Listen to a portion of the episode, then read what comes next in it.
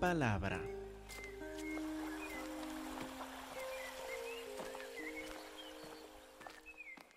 Hermanos, vamos a empezar esta tarde en Primera de Juan, capítulo 5 y versículo 5. Primera de Juan 5, 5, para ver uno de los versículos que leyó James hace poco. Primera de Juan 5, 5, para acordarnos del trasfondo en que estamos, en los versículos que estamos por ver hoy y en los próximos domingos. Primera de Juan 5, 5, ¿quién es el que vence al mundo? sino el que cree que Jesús es el Hijo de Dios. Vencemos al mundo. Y uno dirá tal vez, ¿cómo es que yo puedo vencer al mundo? ¿Este versículo me habla de mí? Sí, claro que sí. Si usted cree en Cristo Jesús como su único Señor y Salvador, está hablando de usted. ¿Quién es el que vence al mundo? Al mundo, al mundo que no conoce a Dios el mundo que nada más sigue los deseos carnales, que no solo cae a la tentación, sino que busca la tentación. ¿Quién es el que vence al mundo? Sino el que cree que Jesús es el Hijo de Dios. Si usted cree que Jesús es el Hijo de Dios, si ha confiado en Él como su único Señor y Salvador, usted ha vencido al mundo. Ya tienes la victoria sobre el mundo. Y por eso, si esto reconocemos, el apóstol Juan ahora quiere expresar en más detalle esta fe acerca del Señor Cristo Jesús en versículos 6, 7 y 8. Ya como vimos hace dos domingos, pues el que vence al mundo es el que tiene fe en el Señor Cristo Jesús. Pero ¿cómo será esta fe? ¿Cómo puedo estar seguro que es la fe que tengo? Pues el apóstol Juan escribe versículos 6, 7 y 8 para describir en más detalle esta fe con la cual hemos vencido al mundo. Versículo 6. Este es Jesucristo, que vino mediante agua y sangre. No mediante agua solamente, sino mediante agua y sangre. Y el Espíritu es el que da testimonio, porque el Espíritu es la verdad. Entonces, como vamos a ver en versículos 6, 7 y 8, el apóstol Juan habla de dos cosas y una persona, tres que dan testimonio de nuestra fe. Menciona primero el agua y luego, segundo, la sangre y luego ahora la persona, el espíritu. Dice que estos tres dan testimonio y este testimonio entonces apoya nuestra fe. Suena un poco raro, ¿verdad? Vamos a examinar primero el texto en sí, versículo 6 y luego 7 y 8. Versículo 7 dice, porque tres son los que dan testimonio. Ahí está la idea de dar testimonio.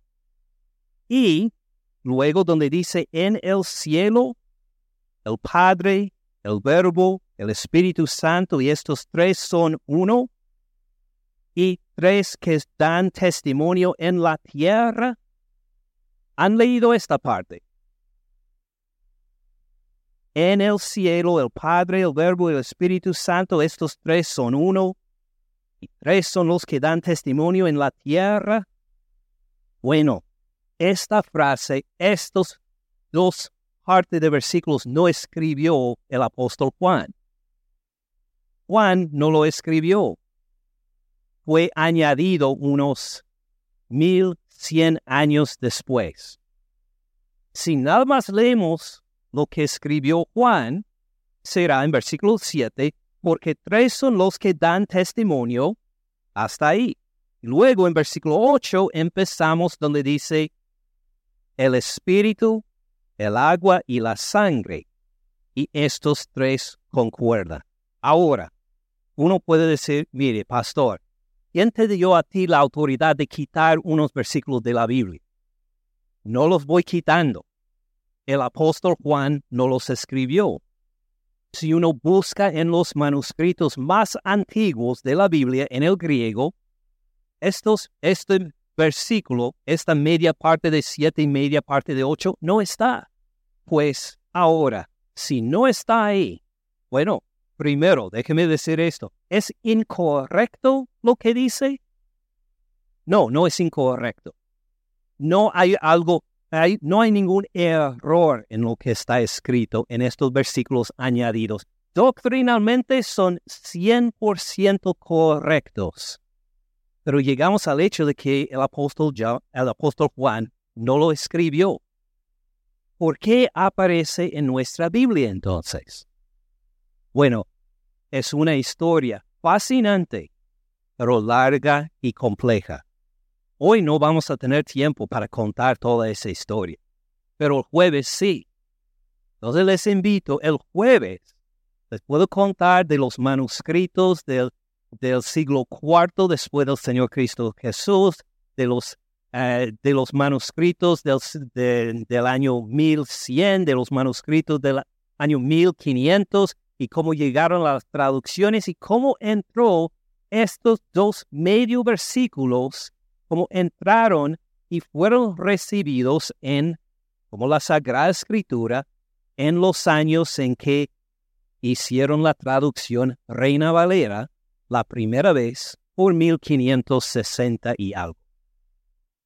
Pero, vuelvo a decir, aunque estas frases son correctas, doctrinalmente son buenísimas, el apóstol Juan no los escribió. Los escribió otra persona muchos siglos después. Entonces, al tratar de estos versículos, les voy a explicar lo que escribió el apóstol Juan y de esto voy a predicar. Los vamos a leer tal como los escribió el apóstol Juan de hecho, los que tienen la Biblia bilingüe, una Biblia como la que tengo yo, una mitad en español, una mitad en inglés. Mira la, la parte en inglés. ¿En inglés están estos dos medio versículos? No, porque reconocieron al hacer la traducción en inglés, estos dos medios versículos no pertenecen. ¿Cambia alguna doctrina el hecho de que no están? No, no cambia ninguna doctrina simplemente fueron añadidos por accidente por medio de los siglos y este es el texto entonces que vamos a leer. Volviendo a versículo 6. Este es Jesucristo. ¿Estamos de acuerdo? Amén. Que vino mediante agua y sangre. Versículo raro, pero así lo escribió el apóstol Juan. No mediante agua solamente, sino mediante agua y sangre y el Espíritu es el que da testimonio, porque el Espíritu es la verdad. Porque tres son los que dan testimonio, el Espíritu, el agua y la sangre, y estos tres concuerdan. Así escribió el apóstol Juan pocos años después, claro, de la muerte del Señor Cristo Jesús y de su resurrección. Más de la historia sobre esta adición eh, el día jueves a las 7 de la tarde. Hoy queremos concentrar en, este, en el testimonio de estos tres, el agua, la sangre y el espíritu. Y sobre todo hoy queremos enfocar en uno de estos testimonios, el testimonio del agua. Para Dios mediante, si nos da vida y el tiempo, la salud, vamos a ver el testimonio de la sangre el domingo que viene. Y luego el domingo después de esto, en 15 días, el testimonio del Espíritu. Queremos tomarlo uno por uno. El agua, el día de hoy. La sangre, en ocho días. El Espíritu, para ver. Estos deben, estos tres testimonios deben apoyar nuestra fe. Es por esto que hemos vencido al mundo, según Juan. ¿Qué tienen que ver entonces el testimonio del agua? ¿Qué es el testimonio del agua? ¿Y cómo me va a apoyar mi fe en el Señor Cristo Jesús, esta fe que vence al mundo? Entonces, vamos a, vamos a fijarnos en versículo 6. Este es Jesucristo. Como ustedes vieron en la escuela dominical, Jesucristo, hablando de él como el Mesías, como el ungido, como el escogido por Dios para juzgar toda la tierra. Este es Jesucristo. Y vino, Jesucristo que vino, y aquí hay un título que describe al Señor Cristo Jesús. Lo podemos traducir de esta forma. Jesucristo el que vino, que hace eco de un título dado al Mesías desde el Antiguo Testamento, hablando del Mesías como el que viene. A veces cuando los judíos hablaban del, del Mesías, antes de su llegada, antes de la llegada del Señor Cristo Jesús, hablaban de él como el que venía, el que viene, el que está en camino. Y la gente común y corriente tenía cierta idea de este Mesías, de el que viene. Y podemos encontrar una manifestación de esto en Juan capítulo 6. Entonces, con un dedo en primera de Juan 5, 6, vayan a Juan capítulo 6, el Evangelio de Juan, y versículo 14. Jesús acaba de hacer un milagro de alimentar a cinco mil personas y sin comida, sin comida para preparar, solo con una, unos restos del almuerzo de alguien y lo multiplicó y dio de comer a cinco mil personas.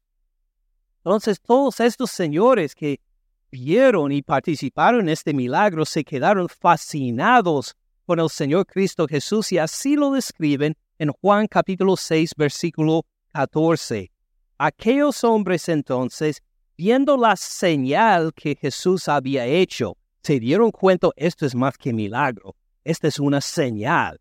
Nos va manifestando algo sobre este hombre que es más que, más que hombre en sí. Viendo la señal que Jesús había hecho, dijeron, este verdaderamente es el profeta, el profeta que, que, que, que había de venir al mundo. Se dieron cuenta, este no es un este es más que un profeta. Este es el profeta que había de venir al mundo. Este es uno que, que, que no solo levantó Dios de entre nosotros, sino que viene de otro origen, viene de arriba, viene de donde Dios. Este es el profeta que ha de, había de venir al mundo. Entonces, versículo 15, ¿de qué deciden hacer? Pero entendiendo Jesús que iban a venir para apoderarse de él y hacerle rey, así se puede tratar al que es el profeta que había de venir al mundo. Pues si es el profeta que había de venir al mundo, ¿a quién obedece este profeta? A Dios, a Dios Padre ellos lo pueden tomar y apoderarse de él, arrestarlo en cierto sentido, al decir, ahora tú eres rey, el rey nuestro, vas a gobernar según nosotros te decimos. Esto, esto lo pueden hacer. Imposible. Si es el profeta que ha de venir al mundo, viene en obediencia a Dios, no a los seres humanos. Entonces fíjense en cómo ellos reconocieron el título, el que había de venir, pero mal entendieron su propósito de venir y intentaron hacer de él un rey de su propio estilo. ¿Os me siguen hasta ahora? Entonces, vamos a ver qué significa este título, el que había de venir. Juan capítulo 3, versículo 31. Aquí encontramos este título otra vez. El que de arriba viene. De arriba, de Dios viene. El que de arriba viene es sobre todos. Tiene autoridad sobre todos. Nadie le puede hacer rey si él no quiere. Nadie le puede decir, mire tú, Jesús, haz esto, no hagas el otro. Gobierna de esta forma, Jesús. Mire, te pido esto, tú me, tú me lo tienes que dar. El que de arriba viene es sobre todos. El que es de la tierra es terrenal. Y las cosas terrenales habla. El que viene del cielo No miren las próximas tres palabras. ¿Qué creen que va a decir? El que, mire, el que es de la tierra es terrenal y cosas terrenales hablan. El que viene del cielo, cosas celestiales habla, ¿verdad? Así creemos que va a decir. Pero no dice así. ¿Qué dice? Es sobre todos. Que nos acordemos que se trata más de que nos enseña cosas celestiales. Oh sí, pero mucho más. Las enseña con autoridad. Cuando Él habla, cuando Él manda, hay que obedecerle. El que de arriba viene, aunque maltratado, aunque desconocido por el pueblo, tiene una autoridad única a que, a que todos tienen que obedecer. ¿Te queda claro? Entonces vamos a ver otro ejemplo. Juan 11, 27. Hasta vamos a ver en 11, 25 para darle un poco de trasfondo, para ver el contexto. Juan 11, 25. Jesús habla con Marta, cuyo hermano Lázaro murió unos cuatro días antes.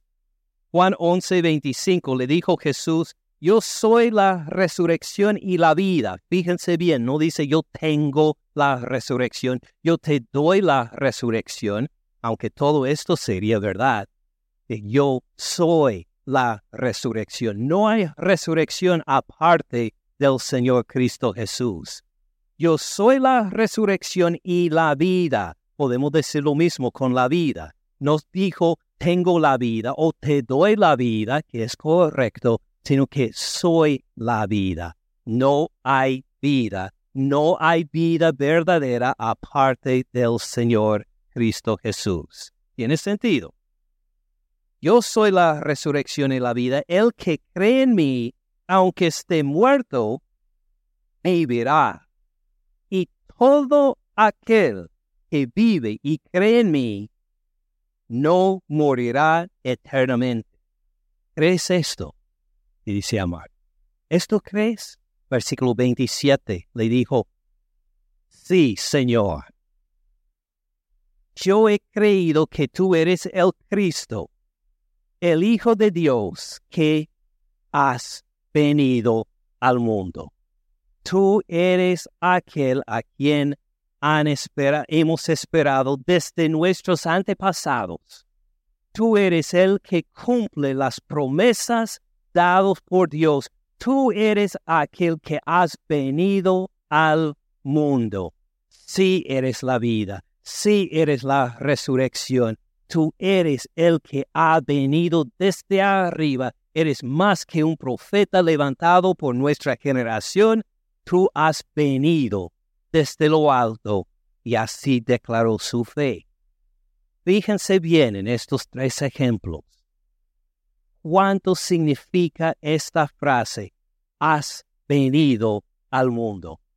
Mal entendido por la gente común y corriente, que querían hacer de Jesús un rey a su propio estilo. Pero como Jesús nos explicó en Juan 3, quiere decir que Él tiene toda autoridad, es sobre todos.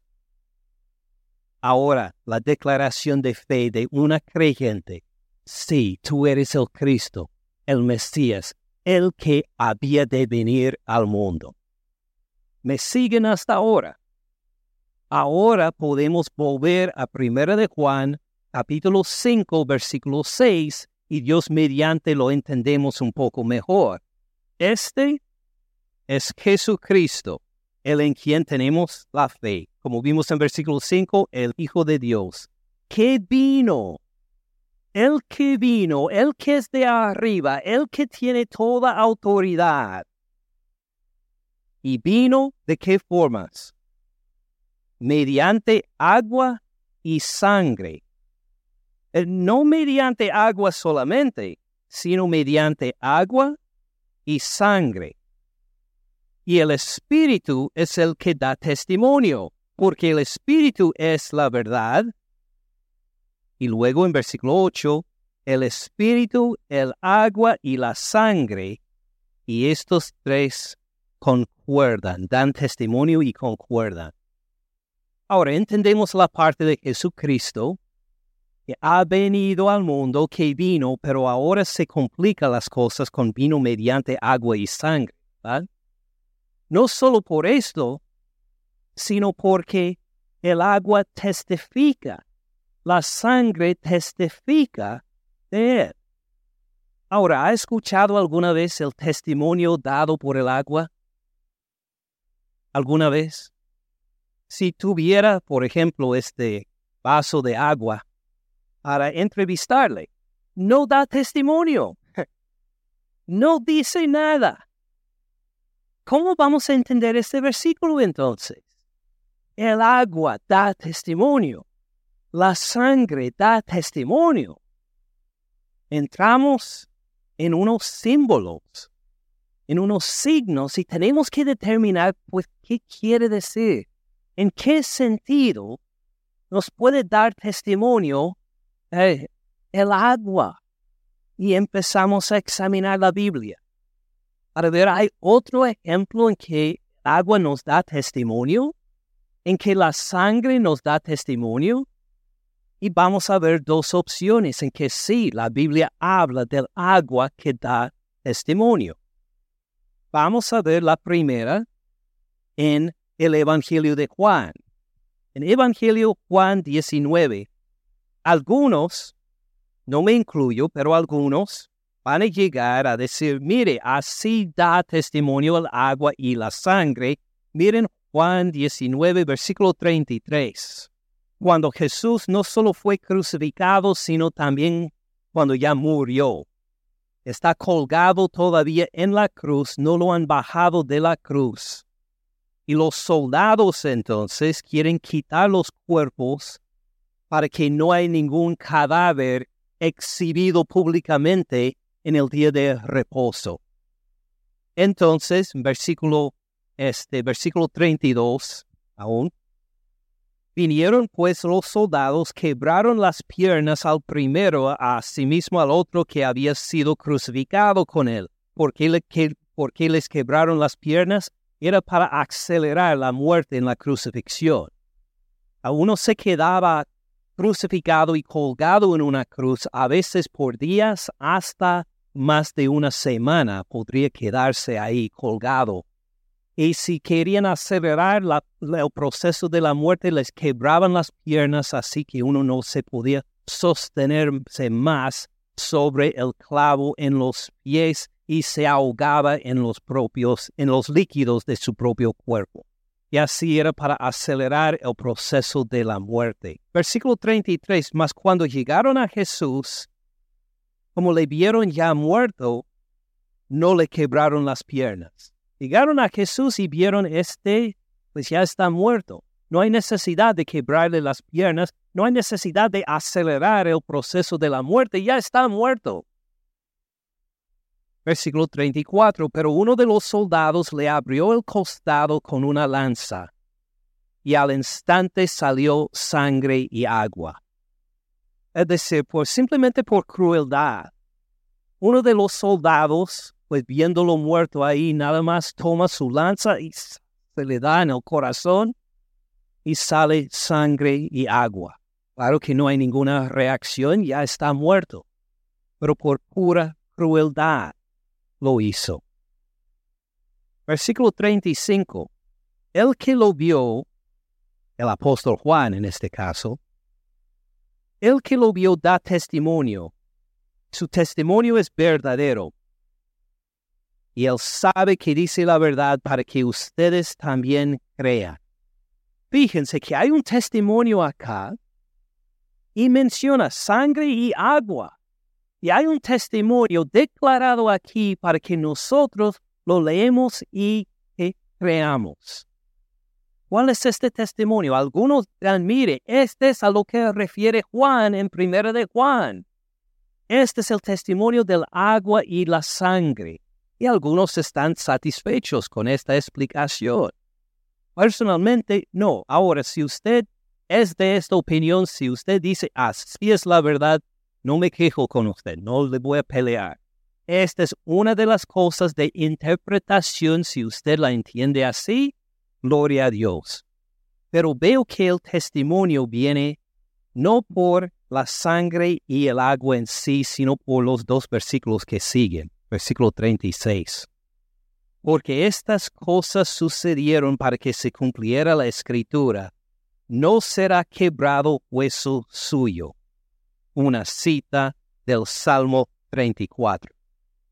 Y luego, también otra escritura dice, mirarán al que tras, traspasaron, pues que es un, este, un testimonio, la Sagrada Escritura de Zacarías. Es decir, el testimonio ahí no está basado en la sangre y el agua en sí, sino que está basado en la palabra de Dios. Es el testimonio de Salmo 34, de Zacarías 12, que vio cumplidas el apóstol Juan y dijo, fíjense, lo traspasaron con una lanza, exactamente como Zacarías nos dijo hace unos 500 años. Fíjese que no le quebraron sus huesos exactamente como el Salmo 34 nos dijo hace mil años. Entonces, si llegamos aquí para decir el testimonio del agua y de la sangre, creo que estamos equivocados. Este no es. Además, lo puso en reversa. ¿Qué salió cuando le abrieron el costado con una lanza, según versículo 34? ¿Qué salió? Sangre y agua. En este orden, sangre y agua. Volvamos a primera de Juan. Primera de Juan 5:6. Este es quien Jesucristo que vino, el que vino con autoridad, el que vino con poder mediante sangre y agua, o agua y sangre, no mediante agua solamente, sino mediante, insiste en este orden, agua y sangre. Entonces creo que si ahora, si esta es su opinión, que de esto habla Juan desde Juan 19, otra vez no peleo con usted. Si esta es su opinión, pues tiene derecho a creer esto. Pero por estas razones, por tener estas profecías, para, por cambiar el orden de agua y sangre, creo que Juan refiere a otra cosa. ¿A qué refiere? Bueno, lo vamos a empezar a ver en Juan capítulo 1.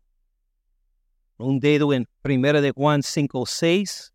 O vamos al Evangelio de Juan, a Juan capítulo 1. Juan 1, 29. El siguiente día vio Juan a Jesús que venía a él y dijo, he aquí, ¿cómo le llama Jesús? El Cordero de Dios. Qué título tan raro para llamarle a otra persona. Mis hijos se quejan a veces porque tengo muchas, ah, muchos nombres de afecto, de amor, de cariño por mi esposa. Hasta me gusta inventar nuevos cada día y le llaman, bueno, no les voy a decir porque mis hijos, mis hijos se enojan, pero los nombres de cariño siempre intento inventar unos nuevos para describirle, pero nunca, nunca jamás le, le he llamado cordera, oveja, cordera de Dios. ¿Por qué le llama Juan a Jesús Cordero de Dios?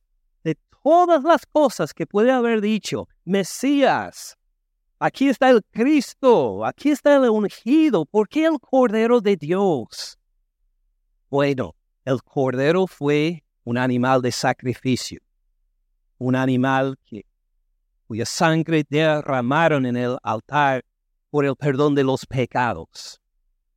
Jesús en este sentido es el Cordero, pero más que cualquier Cordero, Cordero de Dios. Es la provisión de Dios por nuestros pecados.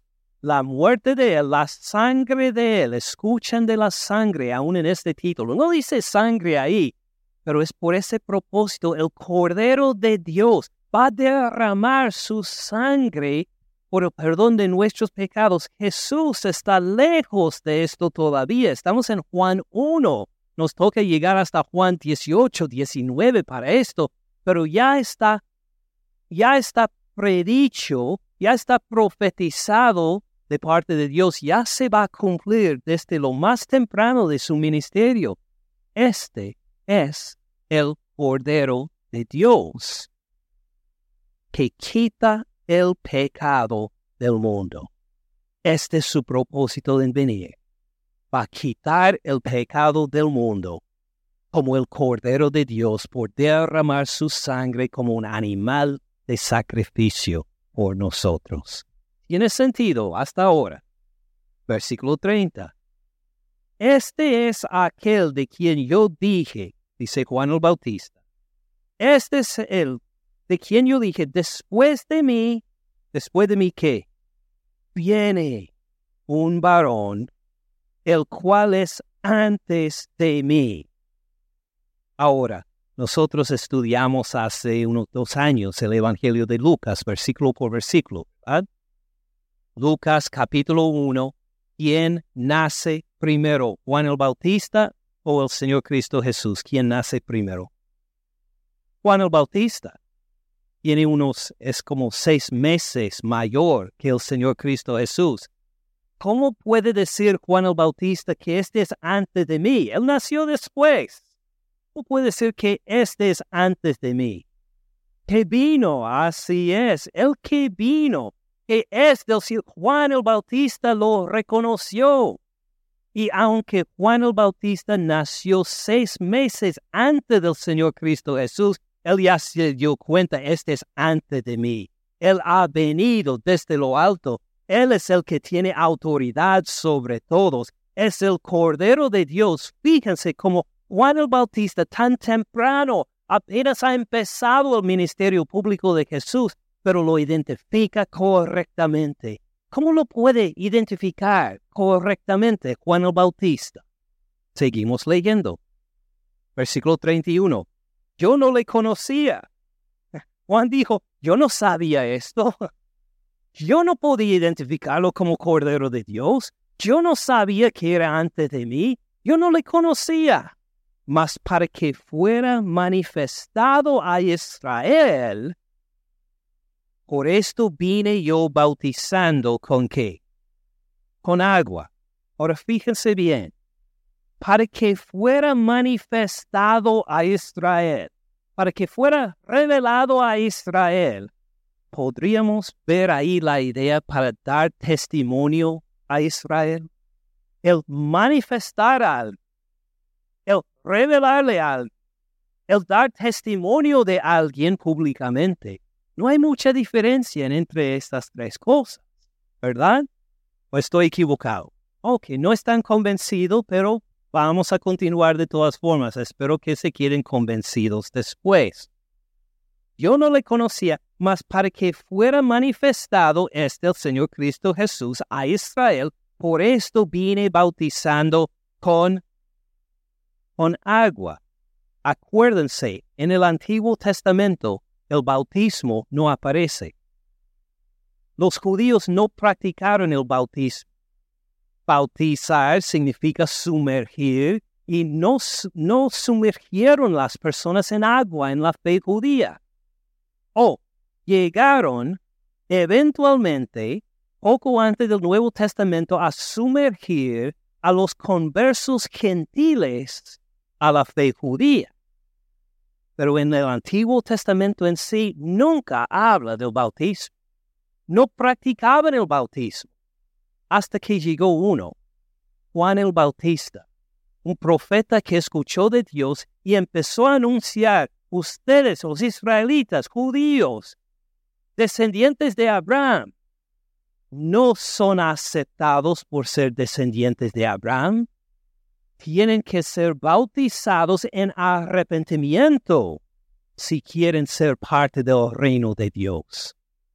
Y este nuevo profeta Juan el Bautista anunció a todos un bautismo por agua. Por eso, sea acá, versículo 31, yo no le conocía, mas para que fuera manifestado a Israel, por esto vine bautizando yo con agua. Es decir, yo vine a bautizar a los israelitas con agua, ¿para qué? Para que todos reconocieran a Cristo Jesús, al Cordero de Dios. Pero ¿cómo ocurrió esto? Juan bautizaba a la gente y luego pudiera, se les abrieron los ojos y decir, oh, mire, el Cordero de Dios. No, ocurrió así. Versículo 22. También dio testimonio Juan, diciendo, vi al Espíritu que descendía del cielo como paloma y permaneció sobre él. ¿Se acuerdan de haber leído esto en Mateo, Marcos, Lucas? Cuando Jesús llegó a ser bautizado, pues el Espíritu Santo llegó como una paloma y se, se quedó encima de él. Así da testimonio también. Vi al Espíritu que descendía del cielo como paloma que permaneció sobre él. Ahora, muchos entre nosotros hemos sido bautizados por inmersión, ¿verdad? Ah, ¿Le, pasó a usted alguna vez que bajó el Espíritu Santo como paloma a posar sobre usted en su bautismo? No, esto solo ha pasado al Señor Cristo Jesús. Ahora, ¿qué significa? Versículo 33. Repite, yo no le conocía, pero el que me envió a bautizar con agua Aquel me dijo, sobre quien veas descender el Espíritu que permanece sobre él, este es el que bautiza con el Espíritu Santo. Fíjense que el bautismo de Juan el Bautista era con qué medio? Con agua. Pero el que le mandó a Juan el Bautista, bauticen a todos con agua para prepararlos para uno que viene, uno que es antes de ti, uno que es el Cordero de Dios. Este bautiza por qué medio? Con el Espíritu Santo, con un bautismo superior a todo lo que había con Juan el Bautista. ¿Tiene sentido? Entonces, tenemos el testimonio en versículo 34. Yo lo vi.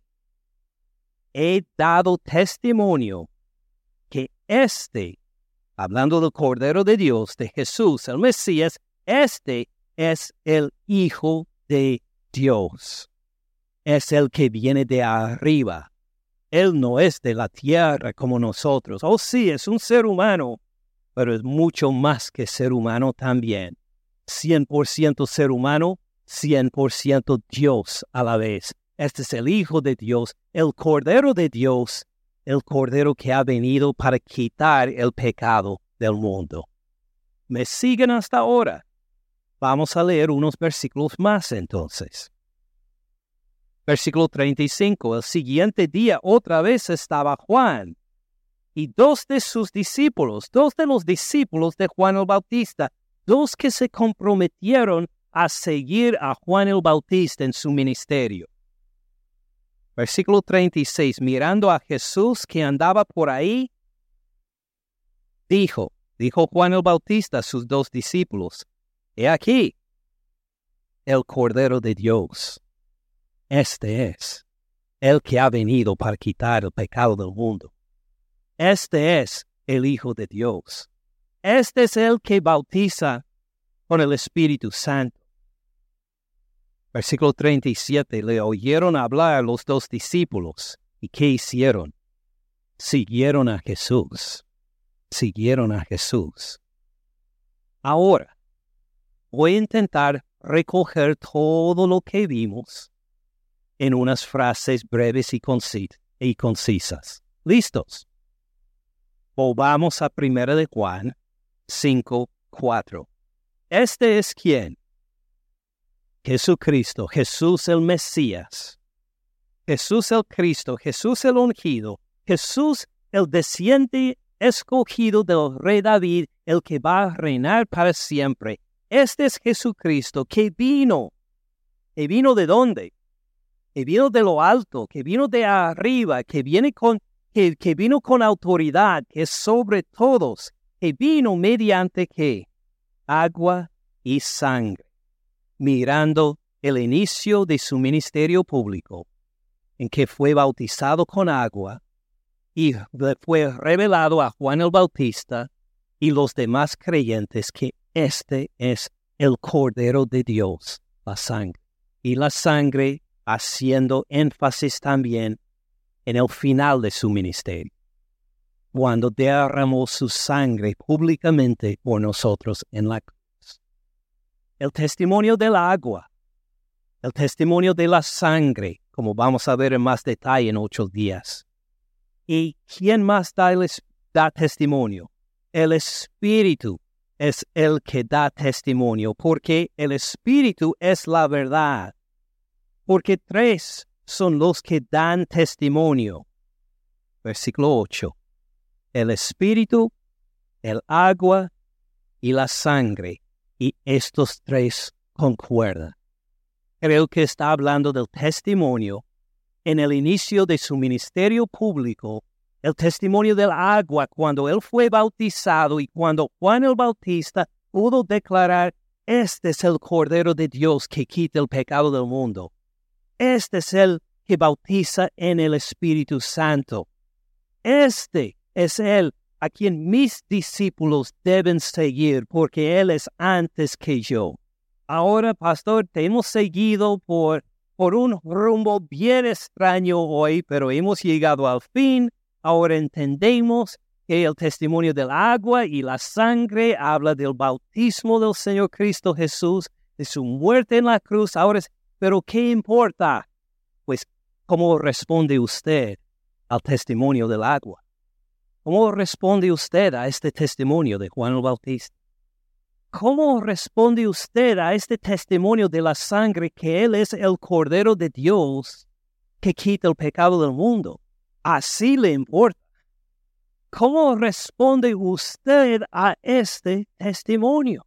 ¿Es un testimonio de locura el testimonio del agua? El agua no puede hablar, pues ¿qué clase de testimonio será este? Mire, habla del bautismo del Señor Cristo Jesús, el Cordero de Dios que quita el pecado del mundo. ¿Cómo responde usted? ¿Será una respuesta como los dos discípulos de Juan que al escuchar esto del apóstol, del, de Juan Bautista, dijeron, lo vamos a seguir. Y desde este día siguieron a Jesús. Porque el testimonio del agua, de la sangre y del Espíritu es que Jesús es el Cordero de Dios. Por Él tenemos perdón de pecados. Él vino para quitar el pecado del mundo. Él es antes de todos nosotros, es el Hijo de Dios y solamente por medio de él hay salvación o su respuesta al testimonio del agua, de la sangre y del espíritu es bien importante. En cambio, si decide, este testimonio no me interesa. Este testimonio, ¿qué clase de locura es? Testimonio de agua y espíritu. me frustro con estas cosas. Está negando el testimonio de, de tu creador, el que te dio vida el ante quien tienes que rendir cuentas algún día por todas sus acciones, por todos sus pensamientos, por todos sus deseos. Lo que le recomiendo con todo corazón de arrepentirse de su soberbia de dirigir su vida por sí mismo para decir voy a seguir a Jesús. Porque el agua la sangre y el espíritu dan testimonio que es el Cordero de Dios y es el único medio por quien tengo el perdón de mis pecados, de la ira justa que merezco por mi soberbia ante Dios. Padre Celestial, ayúdanos a poder seguir creciendo en nuestro aprecio de esta salvación tan grande para poder celebrarlo de todo corazón, a poder declarar a toda clase de gente, a nuestros familiares, nuestros compañeros de trabajo y a nuestros vecinos. En Jesús hay vida, vida eterna. Él es la resurrección, Él es la vida. Solo hay perdón de pecados por medio de Él. Para que nosotros también al lado del agua, de la sangre y del Espíritu. Y nosotros también demos testimonio que Jesús es el Cordero de Dios. Utilícenos, Padre, para que otros también escuchen este testimonio para encontrar salvación por medio de la fe en Cristo Jesús únicamente, nuestro Señor y Salvador, en cuyo nombre oramos. Amén. Gracias por escuchar al pastor Ken en este mensaje. Para más recursos, visite caminandoensupalabra.org.